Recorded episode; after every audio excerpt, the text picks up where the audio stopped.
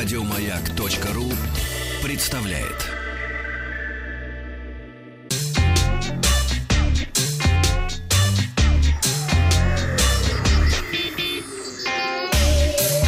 Страна транзистория.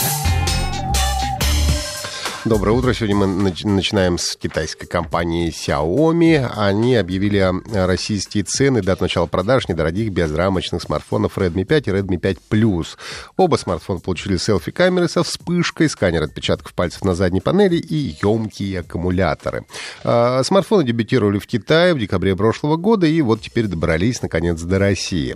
А, Xiaomi Redmi 5 э, оснащается дисплеем 5,7 дюйма, разрешением HD+, и соотношением сторон сторон 18 на 9.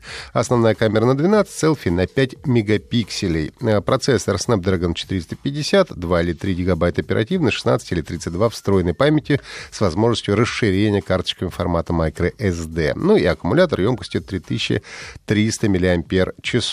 А Redmi 5 э, Plus ну, плюс, значит, больше. Экран 5,99 дюйма, ну, 6 дюймов фактически, дисплей тоже 18 на 9, процессор уже Snapdragon 625, и аккумулятор на 4000 мАч, и имеется также вариант с 4 гигабайтами оперативной, 64 встроенной памятью. Ну, и на 4000 мАч аккумулятор, как правило, хватает, ну, на 2 дня даже иногда можно дотянуть.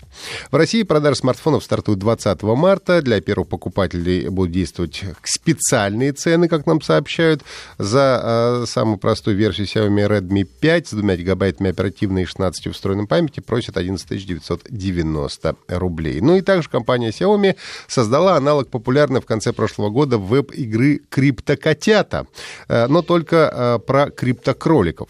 Э, как и «Криптокотята», игра от Xiaomi основана на технологии блокчейна. Так же, как и с котятами, суть игры заключается в сборе и коллекционировании редких криптокроликов роликов. В результате очередного опроса выяснилось, что россияне все меньше пользуются публичными Wi-Fi сетями, предпочитая мобильные сети.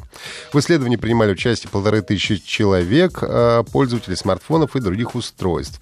30% респондентов проживают в Москве, остальные в городах с населением более 100 тысяч человек. Отказ от использования публичного Wi-Fi объясняется сложностью авторизации и обилием рекламы. В Москве количество подключений в публичных сетях Wi-Fi без учета точек доступа в общественном транспорте с июля 2000 2017 по январь 2018 сократилось э, почти на 50% до 183 тысяч человек. А в то же время число точек беспроводного интернет-доступа в столице за два года увеличилось более чем десятикратно. В Департаменте информационных технологий Москвы объяснили снижение количества сессий в городской сети Wi-Fi холодной погодой. Так как горожане меньше гуляют, то и подключаются к беспроводным сетям тоже реже. Ну, а что касается общественного транспорта, то лично я стараюсь отключать Wi-Fi на улице, поскольку бесшовный переход в рамках одной сети в метро и автобусах в 99% случаев не работает, и каждый проезжающий мимо автобус оставляет вас в результате без подключения к интернету.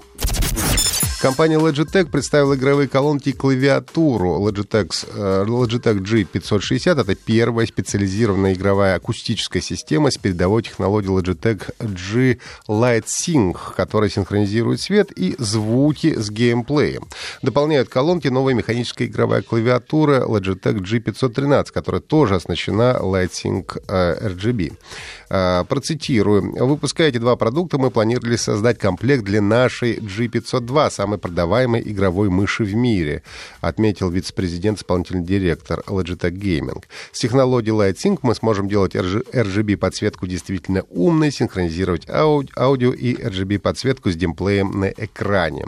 Если у вас есть уже G502 мышка, то новые клавиатуры, новые колонки с технологией LightSync идеально дополняют ваше игровое пространство и создадут атмосферу полного погружения. Я, честно говоря, не очень себе представляю, как это выглядит на практике, но, по идее, подсветка должна каким-то образом изменяться в зависимости от того, что происходит у вас на экране во время игры. Игровые колонки для э, Logitech 560 и механическая игровая клавиатура Logitech G513 станут доступны в апреле этого года.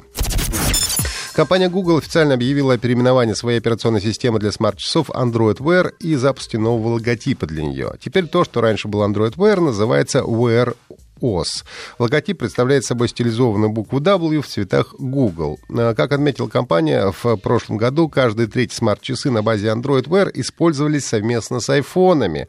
И чтобы лучше соответствовать современным реалиям и вызывать меньше раздражения поклонников Apple, из платформы смарт-часов а, название убрали слово Android. А, новое название лого начнут использоваться в приложениях смарт-часов и смартфонов в ближайшие недели. Я напомню, что в феврале этого года ребрендинг коснулся платежной системы Android Pay, которая тоже потеряла слово Android и стала называться Google Pay.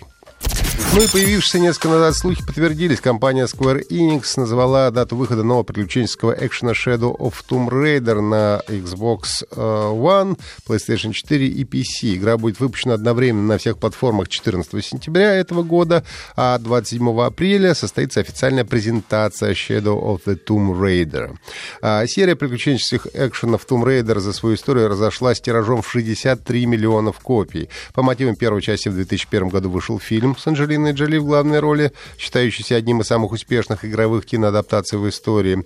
Ну, а вчера в России, на день раньше, кстати, чем в Америке, состоялась премьера фильма «Tomb Raider» Лара Крофт с Алисией Викандер в, глав... в главной роли, так что будет э, чем заняться на эти выходные. В какой-то из выходных постараюсь сходить в кино и посмотреть новый Tomb Raider. Напомню, что можно слушать Транзисторию в виде подкаста на сайте Маяка и подписывайтесь на телеграм-канал Транзистория.